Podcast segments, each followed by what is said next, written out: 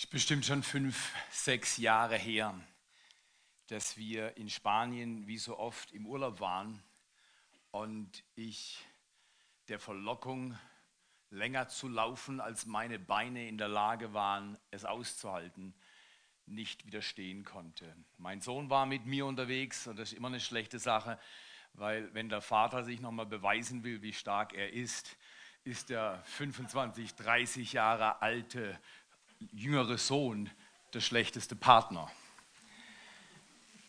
Normalerweise laufen wir Runden um die 10 plus Kilometer. An diesem Tag dachte ich, ich kann weiterlaufen. Und wir waren ungefähr, bis wir zu Hause waren, bei über 15 Kilometern. Aber was ich nicht wusste, ist, dass ich weit über meine Kapazität schon Energie abgelassen hatte und aber immer noch meinen Ehrgeiz nicht befriedigt hatte. Deshalb haben wir uns entschieden, nachdem wir den wunderbaren Blick über die Berge und das Meer und die Natur genossen haben, nicht nur das zu sehen, sondern dass wir runterlaufen bis zum Strand. Nochmal 100 Höhenmeter runter, die man natürlich nachher auch wieder hochlaufen darf. Und runter zu war es gut. Ich war leicht und dachte, das kann ich mir leisten. Es war mittags um zwei, vielleicht 2.30 Uhr, über 30 Grad. Ich war leicht dehydriert, nur wusste ich das nicht. Wir liefen runter zum Strand, haben eine Runde am Strand gemacht und sind wieder hoch. Mein Sohn, wie eine Feder, den Berg hoch und in mir stachelte das meinen Stolz an. Das kann ich mir nicht leisten. Ich kann nicht langsam machen. Jetzt muss ich einfach auf die Zähne beißen. Ich werde es schaffen. Ich schaff's. Er zog langsam weg von mir und ich kämpfte verbissen, dass ich mindestens seinen Hintern sehen konnte. Es half alles nichts, der Hintern wurde kleiner. Was ich auch bemerkte, ist, dass meine Luft knapper wurde. In den folgenden Minuten kam etwas über meinen Körper, was ich noch nie zuvor beim Joggen erlebt hatte. Ich wollte hochrennen, merkte bei allem Kampf, die Lungen zu füllen mit Sauerstoff, damit ich Kraft hatte, weiter zu laufen, war nicht mehr in der Lage, den Sauerstoff aufzunehmen. Und ich kam in so ein Panikgeatme und ich wurde nervöser. Ich kam zum Stillstand. Mir war leicht schwindelig. Ich wusste nicht, verliere ich jetzt vollkommen die Kontrolle. Da stand ich durch den Kopf ging mir, wie blöd muss man sein. So eine schöne Umgebung, so ein schöner Tag. Und da kämpfst du mit deinem Sohn um dein Ego. Mein Herz schlug. Ich brauchte Minuten, bis ich wieder dieses Gefühl von hinter mir hatte. Ich habe mich hingesetzt, der Sohn war überhaupt nicht mehr zu sehen, aber ich war dankbar, überlebt zu haben. Wie ist es bei dir? Raubt dir manchmal auch das Leben deinen Atem? Verausgabst du dich auch für Dinge, von denen du nachher weißt, sie waren nicht wert, was sie gekostet haben? Hast du auch schon mehr gewagt, als du in dir hattest? Hat dich dein Stolz auch schon mal getrieben, Höhen zu erklimmen, die nachher gefährliche Abgründe geöffnet haben? Wenn du das kennst, weißt du, wie ich mich an diesem Tag gefühlt habe. Seitdem sind einige Jahre vergangen und viele Male bin ich an dieser Stelle wieder vorbeigelaufen. Aber nie habe ich vergessen, wie ich mich gefühlt habe. Und jedes Mal, wenn ich an diese Stelle komme, ich habe da keinen Altar gebaut, aber jedes Mal, wenn ich an diese Stelle komme, danke ich Gott, dass er mich bewahrt hat, dass mein Stolz, mein Eigensinn, mein Kämpfen und Beweisen wollen mich nicht über die Kante drüber getrieben hat. Und in den letzten Jahren habe ich etwas besser gelernt, mich zu pacen. Was passiert, wenn uns das Leben den Atem nimmt? Heute haben wir Karfreitag im Jahr 2016. Vielleicht denkst du, dass du Karfreitag verstehst, aber je länger ich Ostern, Weihnachten, Pfingsten, je länger ich Karfreitag ansehe und versuche zu begreifen, umso mehr verstehe ich, dass ich nichts verstehe. Ich möchte dich aber heute nicht enttäuschen. Du bist nicht in diesen Gottesdienst gekommen, um zu hören, dass du nichts verstehst. Außerdem habe ich das von mir gesagt. Aber eines möchte ich heute deutlich zum Ausdruck bringen. Ich glaube nicht, dass man Karfreitag oder Ostern verstehen kann, aber ich glaube, dass man Karfreitag und Ostern erleben kann. Ich glaube sogar, dass man Karfreitag und Ostern persönlich erleben muss. Ansonsten wird das Leben dir den Atem nehmen, früher oder später. Früher oder später wirst du deinen Atem verlieren, so wie ich beim Joggen in Spanien. Ich möchte euch einen Text vorlesen, der zu diesem Tag sehr gut passt. Wir sehen und finden diesen Text in Jesaja 53, Vers 3 bis 5.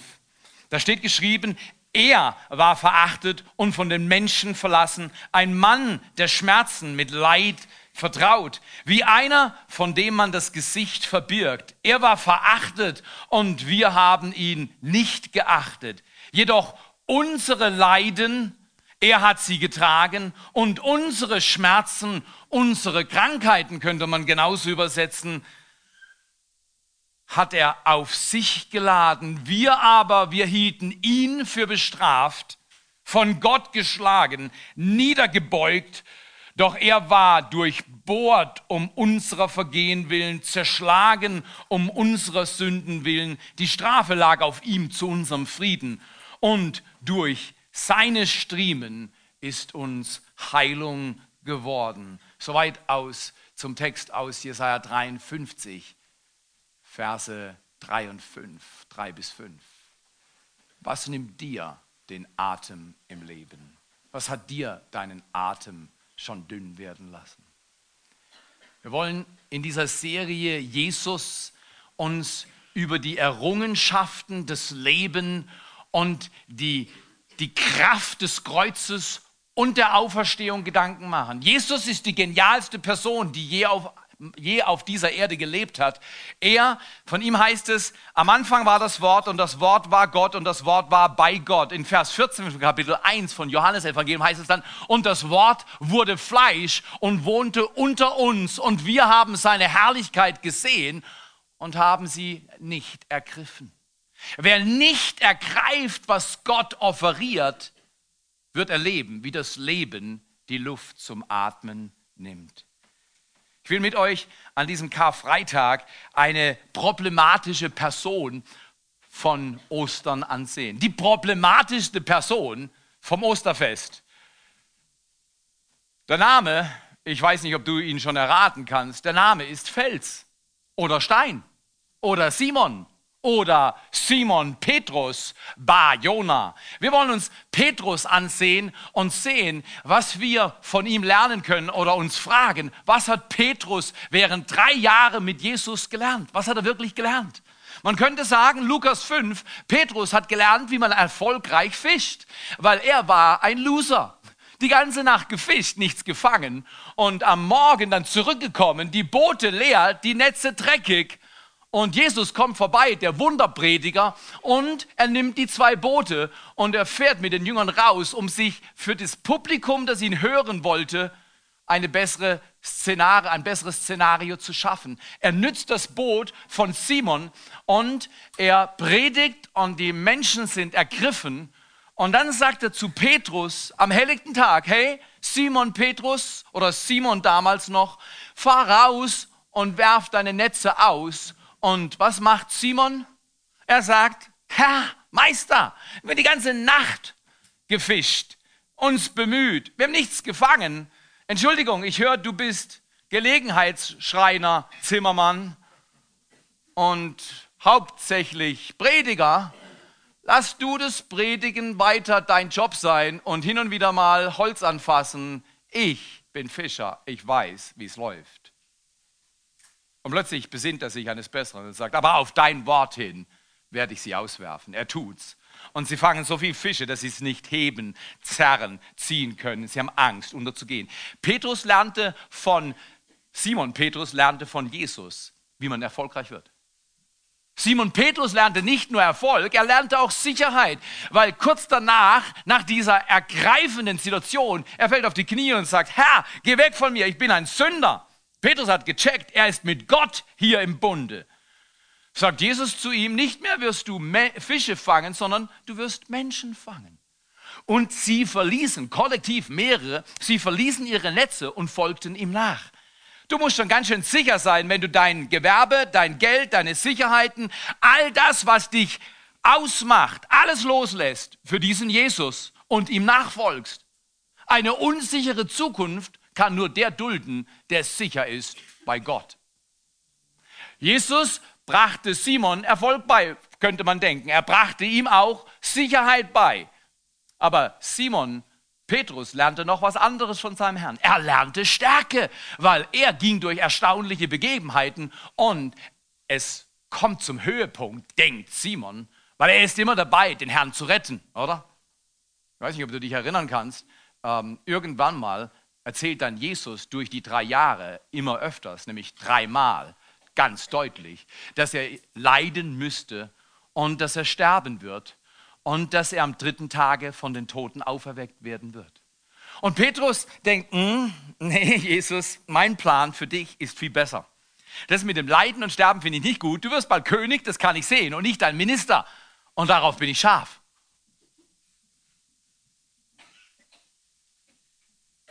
Lass das mit dem Leid. Du bist zu gut dafür. Du bist erfolgreich. Mit dir kann man was machen. So weit, so gut. Petrus wird auseinandergenommen durch schlichte Worte seines Herrn. Petrus hat nicht gelernt, dass wer ihm nicht folgt, wird erleben, dass der Atem aus deinem Leben entweicht. Es geht weiter. Jesus zusammen mit seinen Jüngern in den letzten Stunden. Alles drängt. Und Simon denkt, er ist stark. Und Jesus fängt wieder an, ich werde leiden und ich werde sterben. Und jemand wird mich verraten. Und sie feiern dieses Mahl. Und dann sagt er, der, der mit mir jetzt diesen Bissen eintaucht, der ist es, der mich verraten wird. Keiner versteht, um was es geht. Petrus sagt dann, weißt du, Jesus, wenn du schon so depressiv und niedergeschlagen bist, ich tröste dich. Wenn die dich alle verlassen, ich verlasse dich nicht. Auf mich kannst du dich wirklich verlassen. Ich werde mit dir ins Gefängnis gehen und wenn nötig, werde ich mit dir sterben. Das war der starke Simon Petrus Bar Jona, oder? Er sagt, das kann ich. Ich kann das besser als du. Ich zeige dir, wie das geht. Jesus in einer Ruhe und Weisheit, aber auch in einer Schärfe sagt Simon Petrus, in wenigen Stunden, bevor der Hahn kräht, wirst du mich dreimal verleugnen.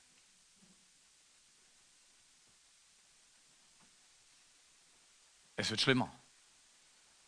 Jesus lädt diesen Simon Petrus und seine Kollegen ein, mit ihm in den Garten zu gehen. Gethsemane, die Ölpresse. Das Leid auf Christus beginnt. Er sagt, ich bin zu Tode betrübt, meine Seele ist zu Tode betrübt. Könnt ihr nicht mit mir beten und wachen? Zieht sich zurück, ein Steinwurf heißt es, und lässt die Jünger für sich, nimmt aber die drei, Petrus, Johannes und Jakobus mit sich und sagt, betet mit mir. Er geht und betet und sagt, Vater, nimm diesen Kelch von mir, aber nicht wie ich will, sondern wie du willst. Und er kommt zurück und sieht seine Jünger allesamt schlafen. Und das wiederholt sich noch zweimal und jedes Mal kommt Jesus zurück. Er betet, er ringt. In Lukas 22 heißt es, sein Körper schwitzt Blut. Sein ganzes System bricht zusammen unter der Last der Sünde aller Menschen, unter meiner Sünde unter meinem Stolz, unter meinem Unglauben, unter meinen Zweifeln, unter meinem Dreck, unter meiner Eigenwilligkeit bricht der Sohn Gottes zusammen. Ihm wird jetzt der Atem dünn und er ringt mit dem Tod. Was machen die Jünger? Petrus vorne raus. Dreimal gebeten, kannst du nicht mit mir wachen und beten? Und Simon schläft. Dreimal hat Jesus gesagt, ich werde leiden und sterben und werde am dritten Tage wieder zurückkommen, von den Toten auferstehen. Und keiner hat es geglaubt, niemand hat es verstanden. Jetzt wird es richtig heiß. Simon denkt, jetzt ist mein Augenblick.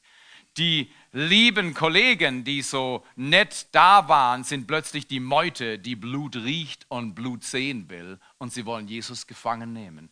Und Petrus hat ein Schwert bei sich und der, der, der Knecht, der Knecht vom hohen Priester, er will Jesus kassieren und Petrus zieht das Schwert und schlägt auf ihn ein. Ich bin mir sicher, er wollte den Kopf treffen, aber was er getroffen hat, war das Ohr und das Ohr war ab. Und Jesus sagt zu Petrus, nimm dein Schwert und steck's wieder ein. Wer das Schwert zieht, wird durch das Schwert umkommen. Er nimmt das Ohr und heilt das Ohr und normalerweise würde man jetzt sagen, why, wie können wir ihn umbringen wollen? Er ist der Heiland. Wir können uns nicht an ihm vergreifen. Aber die Meute war so voller Hass, dass sie sagten, du kommst mit. Petrus, und jetzt sieht man die Stärke, er war scheinbar erfolgreich, er war scheinbar sicher, er war scheinbar stark, er zieht das Schwert. Aber jetzt sieht er wirklich, was er ist. Petrus, der sagte, ich werde dir nachfolgen, mit dir ins Gefängnis gehen, mit dir sterben, heißt es jetzt schon, er folgte Jesus aus der Ferne. Er wollte sicher gehen, dass er das überlebt. Aber er wollte sehen, was mit seinem Herrn passiert. Ich weiß nicht, ob du dich wieder siehst, wie du manchmal dich zurückziehst, wenn es darum geht, dass du dich bekennst zu deinem Gott. Und plötzlich spürst du, wie dir die Luft zum Atmen dünn wird. Konsequent ihm nachzufolgen, gemäß dem, was er dir sagt, das fordert heraus. Das ist schwierig. Das ist wahrhaft erfolgreich, wahrhaft sichernd, wahrhaft stark. Jesus leidet. Sie ziehen ihn aus, sie bespucken ihn, sie verhöhnen ihn, Sie holen eine Dornenkrone, setzen ihn aus, schlagen ihn mit einem Rohr auf den Kopf. Jesus blutet, Jesus leidet. Er wird verhört. Sie beschließen, er muss weg, er muss sterben. Bevor er sterben darf, wird er aber gegeißelt. Eine Peitsche mit neun Lederriemen, in die Glassplitter, Knochensplitter, Steine und anderes eingearbeitet wurde, wird 39 Mal auf seinem Körper ausgepeitscht und er leidet aufs Äußerste. Niemand kann sich die Geiselung vorstellen, der sie nicht entweder selbst erlebt hat oder entsprechende Berichte gelesen hat oder Filme gesehen hat. Es ist nichts, was du anschauen willst. Mit diesem Rücken geschunden, zerrissen, voller Blut wird ihm ein Holz aufgelegt das er zu seinem eigenen Todesort tragen sollte. Brach drunter zusammen unter der Last des Kreuzes. Und dann, Jesus am tiefsten Punkt, wird auf das Holz gelegt, mit dem Rücken auf das Holz und wird festgenagelt und aufgerichtet. Hier ist der Sohn Gottes. Hier ist der Retter, der Messias. Alle sind erschüttert. Zur sechsten Stunde wird es dunkel, bis zur neunten Stunde verfinstert sich die Sonne. Der Himmel verzieht sich. Jesus leidet, blutet, schreit. Er schreit, mein Gott, mein Gott, warum hast du mich, warum hast du mich, dass sie mich verlassen? Das kann ich verstehen, aber dass du mich verlässt, mein Gott, warum hast du mich verlassen? Niemand versteht, was er schreit, wie er aus den Psalmen zitiert. Die eine Seite des Kreuzes ist der Mensch, Jesus Christus. Er leidet jämmerlich. Und die Gottverlassenheit bricht sein Herz. Die Sünde, der Tod, das Morden, Hassen, das sich erheben übereinander, verleumden und erniedrigen wird auf ihn gelegt. Die Rebellion auf ihn gelegt, der Tod. Der Teufel kommt und peinigt ihn.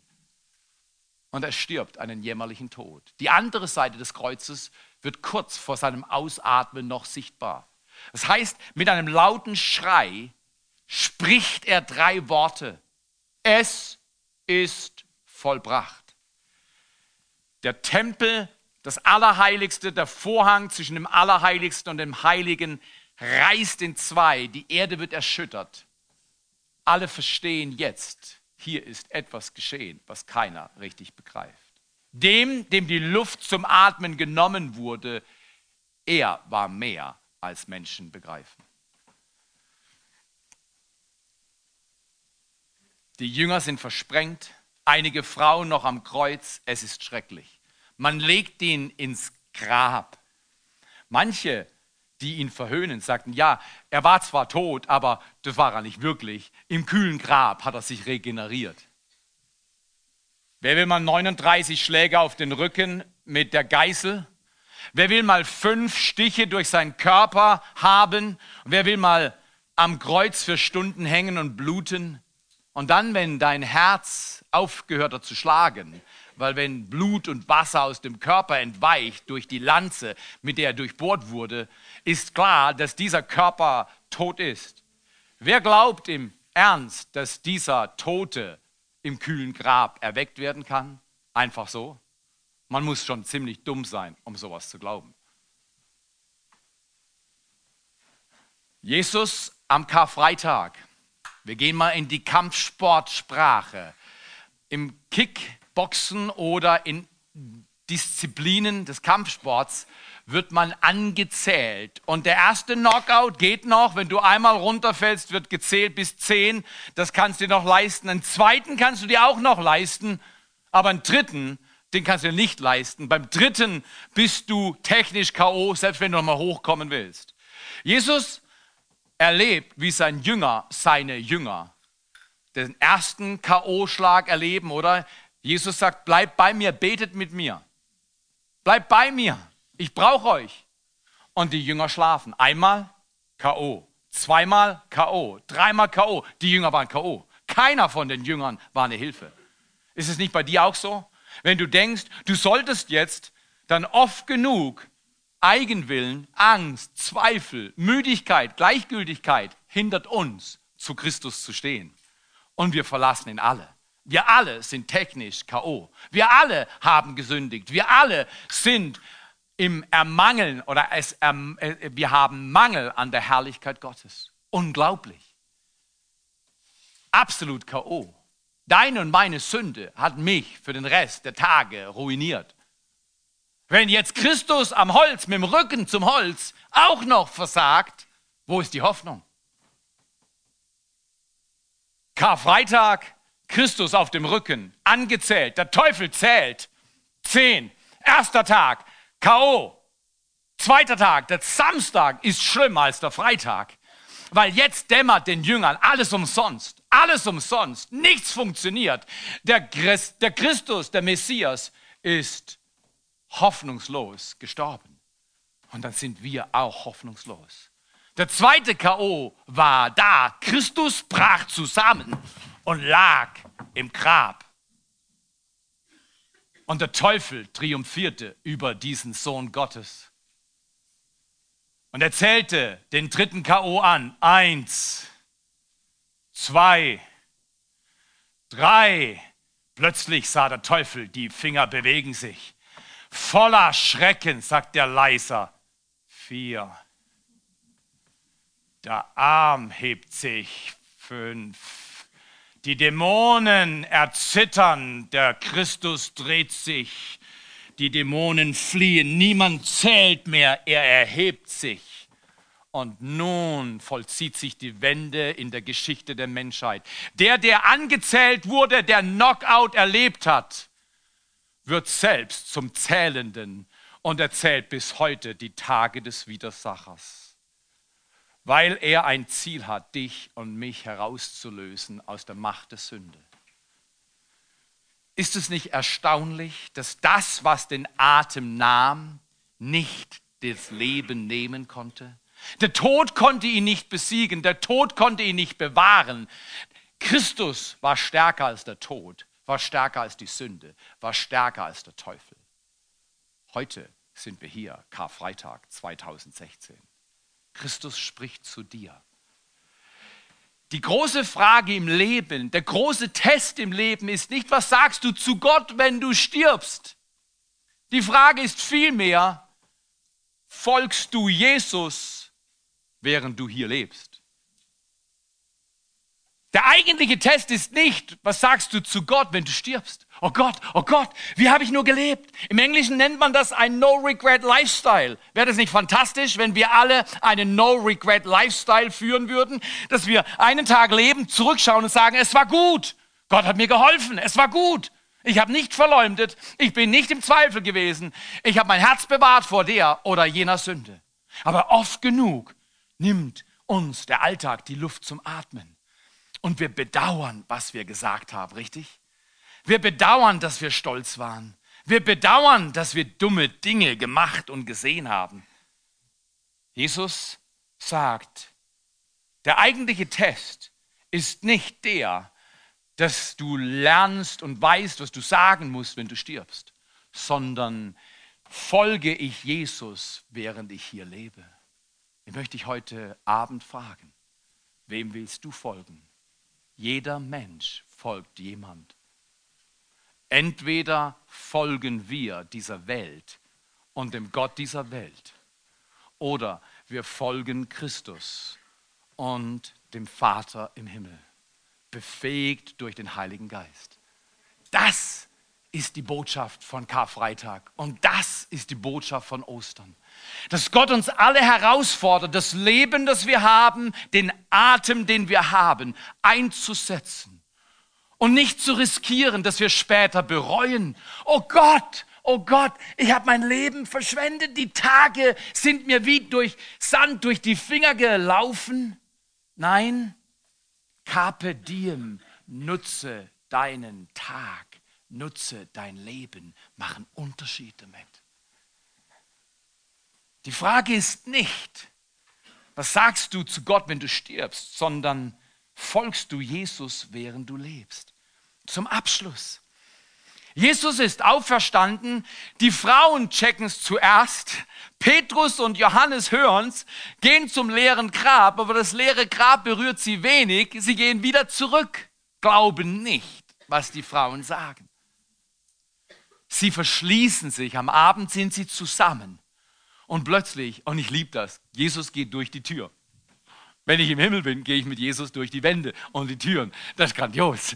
Wir überwinden das, was uns hier überwindet. Wir gehen durch die Probleme durch. Schon hier auf Erden, wenn wir mit ihm laufen. Aber Jesus kommt durch die Wand, durch die Tür. Er sagt, hier Leute, hier bin ich. Und könnt, könnt ihr euch vorstellen, dass das Erste, was sie brauchen, ist, fürchtet dich nicht, fürchtet euch nicht, weil die denken, da ist irgendwas anderes los hier. Fürchtet euch nicht. Und ich sage dir heute, wenn dir was den Atem nimmt in deinem Leben, fürchte dich nicht, fürchte nicht, was dir den Atem nimmt, fürchte den, der Leben gibt oder Leben nimmt. Je nach Herzenszustand. Jesus kommt und sagt, fürchte dich nicht. Und er sagt, Friede sei mit euch. Ist es nicht stark? Nicht fürchten, sondern Frieden erleben. Petrus erlebt das erstaunlich. Das erste Mal kommt Jesus zu ihm. Das zweite Mal kommt er wieder zu ihnen, aber wegen Thomas, weil Thomas hat gesagt, Leute, ist alles schön, was er mir erzählt, aber ich lege meine Hand nicht in seine Seite. Ich glaube nicht, dass er auferstanden ist. Jesus ist erstaunlich barmherzig, oder? Mit dir und mit mir, oder? Du weißt schon lange, dass du ihm folgen sollst von ganzem Herzen. Aber darf ich heute fragen, tust du es? Tu ich's? Oder lassen wir uns zu sehr beschäftigen von diesem Leben? Und glauben wir die Lüge, wir müssen erst noch das machen oder jenes machen, bis wir Jesus wirklich nachfolgen? Ich sag dir, ich habe zu viele Tote beerdigt, von deren Verwandten oder ich von ihnen selbst gehört habe, dass sie ihr Leben zur Zeit, wo sie Leben hatten, verschwendet haben. Ich lade dich an Karfreitag ein heute, wenn du seine Stimme hörst. Verschließ dein Herz nicht, sondern öffne es dem, der Odem gibt. Und er kam zu Thomas und Thomas und er sagte, hey, leg mal deine Hand da rein. Wow, war das eine schwere Bewegung für Thomas, weil er wusste genau, dass er auch versagt hat, auch Knockdown, auch versagt, oder? Ungläubig. Und jetzt, jetzt gehen wir zum Abschluss. Das dritte Mal. Jesus sagt Petrus dreimal, komm, bete mit mir. Er sagt, Petrus, bleib bei mir, sonst wirst du mich verleugnen. Petrus verleugnet Jesus dreimal. Er ist K.O. Er ist K.O. Petrus hört dann, dass Jesus sagt, geht nach Galiläa und er geht mit seinen Kollegen nach Galiläa, aber er ist immer noch verwirrt, weil wir hören, dass er irgendwo in dieser Zeit, wo Jesus erschienen war, schon zweimal, er geht wieder fischen. Was heißt das? Den Beruf, den er verlassen hat, die Zone seiner Vergangenheit, die er, die er nicht unbedingt gerade genossen hat. Weil Jesus hat ihn rausgerufen, ein neues Leben. Er ist zurück ins Alte gegangen. Er geht fischen. Die ganze Nacht geht er fischen. Und was fischt er so? Ich kann mir vorstellen, leere Konservendosen und so eine Red Bull war wahrscheinlich auch dabei. Aber davon kannst du nicht leben. Das Zeug ist klebrig und schmierig. Er wollte Fische und bekam Dosen. Und ist es nicht erstaunlich? Wenn wir keinen Odem mehr haben, kommt Christus. Und plötzlich, Johannes sieht ihn, am Ufer läuft ein Mann. Und Johannes checkt, der Jünger, den Jesus lieb hatte, er checkt, das ist der Herr. Und er sagt, hey, das ist der Herr. Und Petrus, ohne zu denken, springt ins Wasser und krault zu Jesus hin. Er wusste, er muss ihn alleine erwischen, weil er hatte noch Geschäft zu erledigen.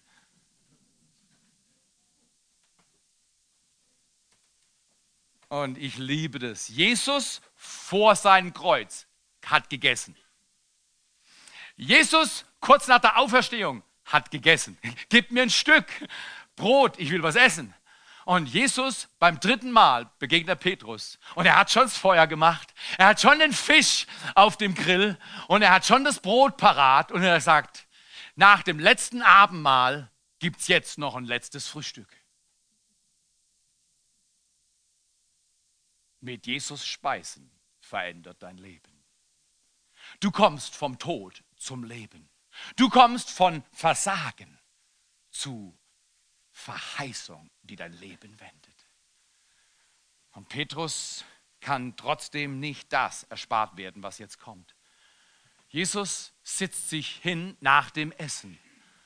Und vielleicht geht er mit ihm ein paar Schritte auf die Seite. Aber ich glaube, die anderen wollten hören, was die zwei zu bereden hatten. Und die waren alle zusammen. Und Petrus fragt, äh, Jesus fragt Petrus, Petrus, Simon, Petrus, Bar, Jona, liebst du mich? Petrus kriegt ein Flashback.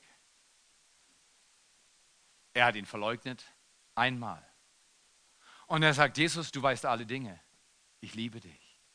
Jesus sagt, weide meine Lämmer. Das zweite Mal fragt Jesus, Petrus, Du Simon, du wankelmütiger Simon, du instabiler, impulsiver, du Verleugner, du Versager, du Verlierer. Und das sagt er nicht. Aber das hat Petrus gehört. Er hat den Hahn immer noch im Ohr gehabt. Wer von uns hat immer wieder mal den Hahn im Ohr? Dein Versagen ist dir nur zu deutlich. Mein Versagen, mein Stolz ist mir nur zu deutlich in meinem Gesicht. Jesus fragt ihn das dritte Mal, Simon, Petrus, Bajona, bist du das? Liebst du mich? Und Petrus wurde traurig. Weißt du wieso? Er wusste, dass er K.O. war. Er wusste, dass er nicht mehr im Club war, der es verdient hätte. Es war vorbei. Und Jesus sagt zu ihm, ich schreibe dich nicht ab, schreib du dich nicht ab. Gib nicht auf, weil Gott ist noch nicht mit dir fertig. Dreh dich mal zum Nachbar und sag, ich schreibe dich nicht ab. Ich schreibe dich nicht ab. Ich gebe dich noch nicht auf. Gott ist noch nicht fertig mit dir. Ich schreibe dich nicht ab. Weil Gott dich nicht abschreibt, brauchst du andere nicht abschreiben, auch wenn sie K.O. sind, wenn sie sich in Versagen bewegen. Ich lade dich ein, Jesus hat mit dreimal Fragen, Petrus, liebst du mich? Und dreimal den Auftrag gegeben, weide meine Lämmer, folgendes klargemacht. Das, worum es immer ging, durch alle Jahrhunderte, durch alle Zeitalter, in deinem und in meinem Leben, das, worum es wirklich geht, ist ein dreifaches Folge mir nach. Ich will euch, während die Band zurückkommt, einladen, nochmal Gedanken zu machen über das, was dir den Atem nimmt. Was betrübt dich heute? Welcher Schmerz prägt dein Herz? Gibt es irgendetwas, was du ändern willst? Wenn du morgen sterben würdest, was würdest du heute ändern? Ich lade dich ein. Was du heute ändern würdest, weil es nicht gut ist, nimm es morgen nicht mehr auf. Folge Jesus nach. Der eigentliche Test ist nicht, was sage ich zu Gott, wenn ich sterbe, sondern folge ich Jesus, während ich hier lebe. 2016 ist noch ein großes, unbeschriebenes Blatt. Ich lade uns als Kirche ein, dass wir unser Äußerstes geben für sein Höchstes. Morgen früh um 8 gibt es Gebet. Ich träume von 100 Leuten, die zum Gebet kommen. Weißt du, Samstagmorgen um 8 zum Gebet. Entweder bist du verrückt oder du hast den Himmel in deinem Herz. Sonntags zu kommen, du hast eine Karte bekommen. Ich darf dich wieder enttäuschen. Diese Karte ist nicht für dich. Wir glauben zutiefst, dass die Kirche Jesu Christi am Ende der Tage beauftragt wird, Zeugnis zu geben wie nie zuvor. Geh zu deinen Nachbarn, geh zu deinen Verwandten, geh zu deinen Freunden. Lad sie von mir aus, wenn du großzügig bist, zum Osterlampfessen ein. Oder bring sie einfach nur zum Gottesdienst. Aber sage deinen Verwandten, sage deinen Freunden, es ist nicht wichtig, was du zu Gott sagst, wenn du stirbst. Es ist vielleicht wichtig für die Ewigkeit, richtig. Aber viel wichtiger ist, wie du Jesus folgst, während du hier lebst. Weil dann mach dir keine Sorgen um deinen Tod und mach dir keine Sorgen um die Ewigkeit. Jemand sorgt für dich, für die ganze Ewigkeit.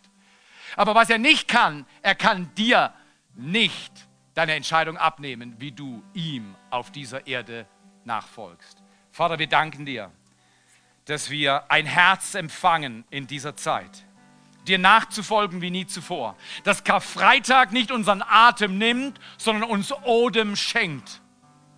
Und dass wir heute hier sitzen und hier stehen gleich und dir sagen, du einzig wahrer Gott, du Vater aller Barmherzigkeit, du Gott alles, allen Lebens, erbarm dich nochmal über uns und unsere Familie. Wenn du heute an diesem Abend, Karfreitag 2016, Jesus sagen willst, dass du ihm nachfolgst. Vielleicht sagst du, ich kann es nicht, ich bin wie Petrus. Er sagt zu dir, macht nichts, ich schreibe dich nicht ab, ich gebe dich nicht auf. Der Vater ist noch nicht fertig mit dir. Aber wenn du sagst, Jesus, ich will dir nachfolgen, vielleicht bin ich nicht gut, aber ich gebe dir alles. Hilf du mir jetzt, dann steh du jetzt auf. Zeig du mit deinem Stehen, Jesus, hier stehe ich, ich kann nicht anders. Ich will mit dir laufen. Ich will dir nachfolgen. Viel wichtiger ist, der eigentliche Test ist nicht, was sage ich zu Gott, wenn ich sterbe, sondern folge ich Jesus nach, während ich hier lebe. Vater, ich danke dir. Ich danke dir, dass du deine Hand auf uns alle legst. Wir haben nur ein Leben auf dieser Erde. Wir haben nur ein Leben, das du uns schenkst auf dieser Erde.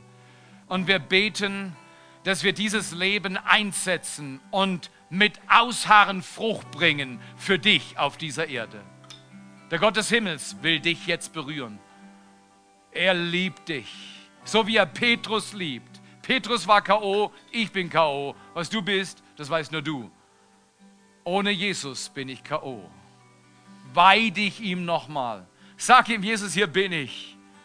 Ich bin auch dreimal KO gegangen dreimal am Boden gelegt. Ich wurde an und ausgezählt. Jesus erweckt dich heute zu neuem Leben. Jesus bringt dich zurück in das neue Leben, das er für dich bestimmt hat. Empfange es. Empfange es. Empfange es jetzt. Der Himmel über deinem Leben ist geöffnet. Gib dich nochmal ganz neu an diesen Gott. Empfang nochmal seinen Odem. Verlasse Altes empfange Neues. Gib dich ihm hin wie nie zuvor. Er wird dich reich beschenken. Empfange seinen Segen. Empfange sein Leben und höre seine Worte. Er sagt zu dir, seh, wie seine Augen auf dich sehen. Er geht durch geschlossene Türen für dich er überwindet alle Mauern. Du musst einfach nur da sein. Und wenn er sagt, folge mir nach, siehst du ihn? Folge mir nach. Sage jetzt zu ihm, wenn du das willst. Nur wenn du das willst. Ja, Jesus. Ja, Jesus, ich will. Ich kann es vielleicht nicht so gut, aber ich will. Komm mit deiner Kraft auf uns. Komm in diesen Schwarzwald und erwecke uns. Komm in dieses Mangelland und bring deine Fülle, oh Gott. Danke, dass du uns einen No-Regret-Lifestyle beibringst, dass wir jeden Tag leben, als wenn es unser letzter wäre. Und dafür geben wir dir alle Ehre, alle Zeit bis in Ewigkeit. Und alle sagen, Amen.